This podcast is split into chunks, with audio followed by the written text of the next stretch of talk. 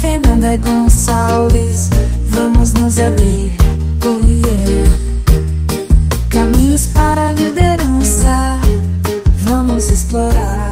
Você está ouvindo o podcast sobre liderança, produzido em parceria com o programa Sustenta a Vida da Universidade Federal Fluminense. Fala, líder! Eu sou Fernanda Gonçalves, administradora, pós-graduada em recursos humanos, treinadora comportamental pelo IFT, e no episódio de hoje falaremos sobre cinco sinais de um ambiente tóxico. Em busca do autoconhecimento e evoluir. Bom, líder, espero que esse podcast lhe encontre muito bem. Já quero pedir para você mandar uma mensagem para o nosso canal de WhatsApp, DDD 22 99222 1003. Manda sua mensagem dizendo o que você está achando do podcast e dando sugestões aí de novos temas. Vai ser uma honra receber a sua mensagem e poder responder lá. Vamos falar aí sobre esses sinais de um ambiente tóxico?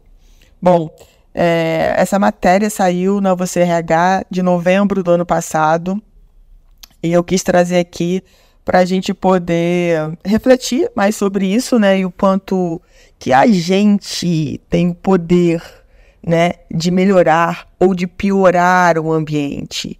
Isso é muito importante a gente já começar o podcast com essa reflexão, né? O que você tem feito e aí vale para sua casa, vale para os lugares que você frequenta e vale para o teu trabalho, né? O que você tem feito para melhorar esses ambientes ao invés de trazer mais toxicidade para eles. Então, vamos refletir sobre isso e vamos, vamos praticar, né?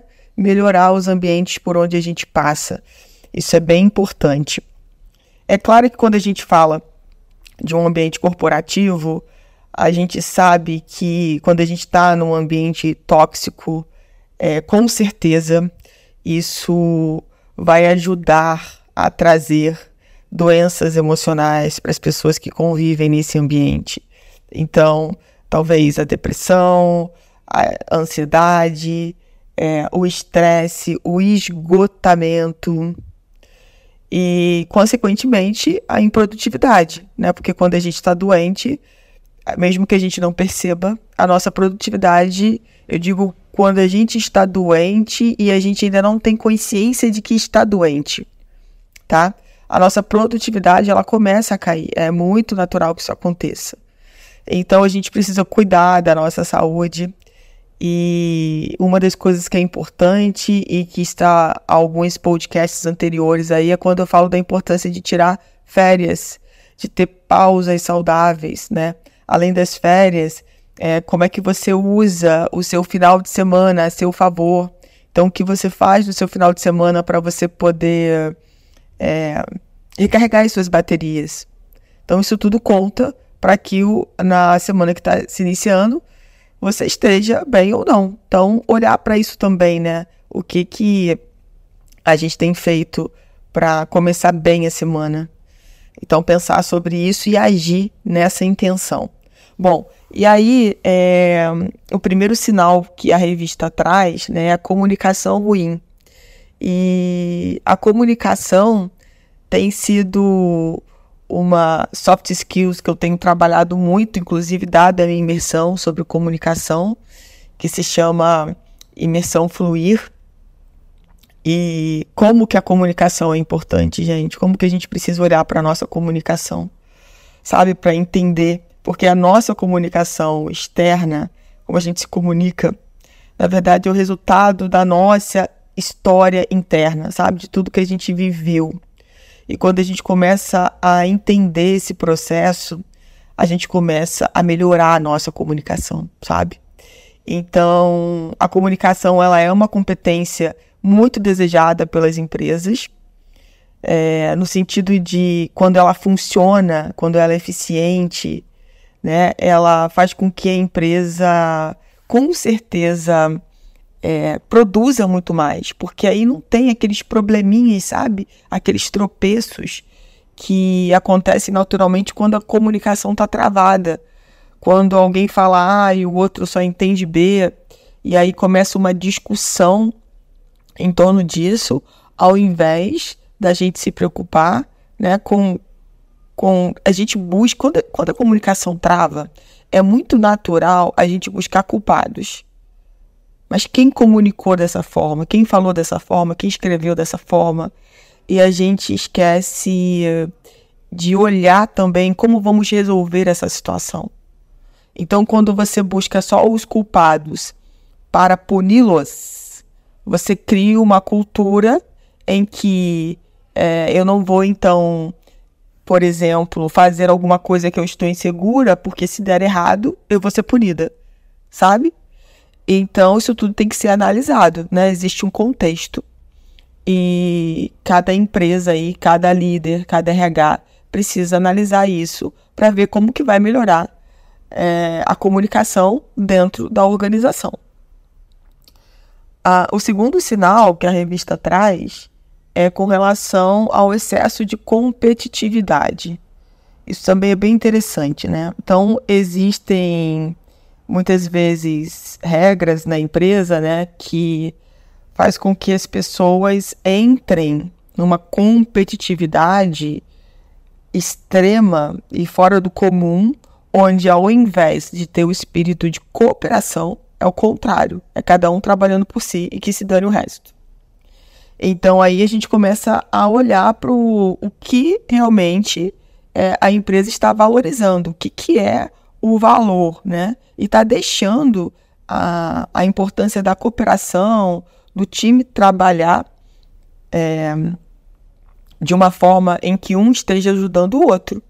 Então é importante quando a gente cria metas para o time, a gente olhar né, esse equilíbrio. Então as pessoas precisam ser competitivas, sim, mas precisa haver cooperação. Então, muitas vezes são colocadas metas que só incentivam a competitividade individual. Só interessa o que cada indivíduo faz e não interessa a soma disso. Então, aí você vai para um, né, um ambiente em que cada um, quando senta ali na sua cadeira, vê o outro como inimigo, né? Então, é importante olhar como que isso está sendo feito e como equilibrar isso. O terceiro sinal que a revista traz é o microgerenciamento. Um líder precisa confiar nos funcionários para que eles se sintam capazes de realizar suas tarefas. Isso é muito importante. Vamos lá, a primeira coisa que eu queria colocar aqui é o seguinte: quando um colaborador passa a ser líder e ele nunca teve essa experiência, é, ele deixa né, de, de ficar nesses pequenos processos e ele tem que ir para uma posição mais estratégica. E aí ele precisa desapegar daquelas suas atividades que ele fazia diariamente, né? Ele sabia o que, que ia acontecer o dia inteiro, já tinha tudo programado. E aí, quando ele passa a ser líder, isso muda, tá? E quando isso muda, ele precisa sim começar, mais do que nunca, confiar nos seus colaboradores. E, claro, ao mesmo tempo, esses colaboradores confiarem na liderança dele. Então, quando a gente vai para esse lugar de que eu preciso deixar que eles executem e que eu acompanhe isso para que a empresa se desenvolva, porque imagina você estar com um líder que está o tempo todo, me desculpem o termo, no seu cangote aqui, vendo tudo que você faz, quase que te vigiando sabe? Como é que você vai se sentir num ambiente desse? Com certeza não é um ambiente agradável, um ambiente onde você vai se sentir livre e vai fazer com que a sua criatividade flua. Então é importante a liderança entender que os colaboradores precisam de espaço para desenvolver o seu trabalho, tá? Eu particularmente, eu gosto muito de ter o meu espaço.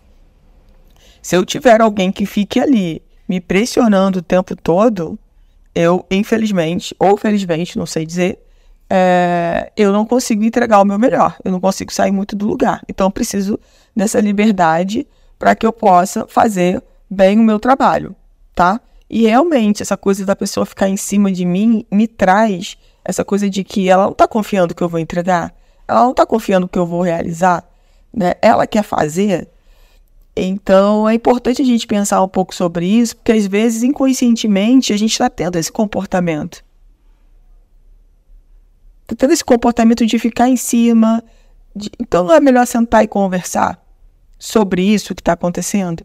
Olha, né, por exemplo, a postura do líder. Chamo o colaborador, eu estou um pouco preocupada porque o prazo está apertado, sei que você tem muito trabalho, você quer que a gente divida a atividade? Você tem alguma ideia aí para a gente não perder esse prazo? Como é que tá? É muito melhor, sabe? Do que começar a, a gerar essa sensação de desconfiança. Então, é pensar em como, sentando, conversando, trabalhando aí a comunicação, a gente consegue resolver essa questão aí do microgerenciamento, né? Desapegar de coisas que que nesse momento não vão ajudar o líder a tomar decisões mais importantes e para o estratégico. O quarto sinal é o bullying corporativo. Fofocas em excesso podem prejudicar ou isolar pessoas da equipe. Às vezes o bullying vem da liderança e pode configurar até assédio moral. Bom, eu quero completar isso daqui e dizer que fofoca em excesso ou não, ela é muito prejudicial dentro de uma organização. Aliás, ela é prejudicial em qualquer lugar, tá? Plantou a sementinha da fofoca, é um problema, porque um vai passando para o outro e muitas vezes isso, digo de novo, numa inconsciência de querer contar essa novidade ruim, né? Porque fofoca é ruim. Então, alguém precisa parar né? É, quando essa fofoca chega em alguém e essa pessoa decide, eu não vou passar esse conteúdo que não serve para nada, que está denigrindo a imagem de alguém, que está contando uma coisa que no final ninguém sabe se é realmente verdade, é, eu não vou passar isso. Então ali a fofoca começa a morrer. Agora, enquanto é, existem pessoas que que inconscientemente, ou até que consciente, eu vou passar mesmo, sabe? É, passam essa informação equivocada para frente, ela prejudica demais, sabe, o ambiente, porque as pessoas começam a se sentir o quê? Inseguras. Então, o líder precisa cortar isso. O líder precisa. Aí, isso volta de novo ao ponto 1 um lá, ao primeiro sinal que é comunicação. E se o líder ajuda essa fofoca a ir à frente, é exatamente isso. É uma linha muito tênue para configurar a sede moral e a empresa ter vários problemas lá na frente, futuramente. Então, gente, é, vamos cortar essa história de fofoca, sabe? Vamos, vamos começar por nós mesmos. Pô, te contar uma coisa, essa coisa é relevante para ela ser passada para frente? Ela ajuda alguém? Sabe? Ela fala bem de alguém, é uma coisa que realmente vale a pena ser passada para frente. Então, se já vem, se quando a pessoa vem com a história, já vem a, a palavra fofoca na sua cabeça, é porque não é uma coisa boa e não vale a pena ser passada para frente. E talvez a atitude seja até, olha, obrigado, mas eu nem quero ouvir, porque se não é uma coisa que vai contribuir para o bem de alguém, para o bem da organização, para o nosso crescimento, é só uma percepção sua sabe? Então, às vezes a gente precisa ir para esse lugar de dizer obrigado, mas eu não quero ouvir. Aí essa pessoa já sabe, né, que, que ela não vai mais te chamar para contar nada. Você já não tá mais naquele grupo. Porque sempre tem alguém, gente, que vai começar. Então a gente precisa muitas vezes usar, sabe, umas peneiras para saber se se não tá na hora de cortar essa história, cortar o mal pela raiz como dizem por aí. E o quinto sinal é a alta rotatividade. Ela pode acontecer por conta da alta demanda de profissionais qualificados no mercado, mas também indicar que algo não vai bem na cultura da empresa corporativa. Então, olha só que interessante, né? A alta rotatividade é importante que o RH é, tenha os seus indicadores para poder entender né, o, o quanto que a empresa é, deve olhar para isso e mudar alguma coisa. Porque a gente sabe que processos seletivos, né, eles têm custo.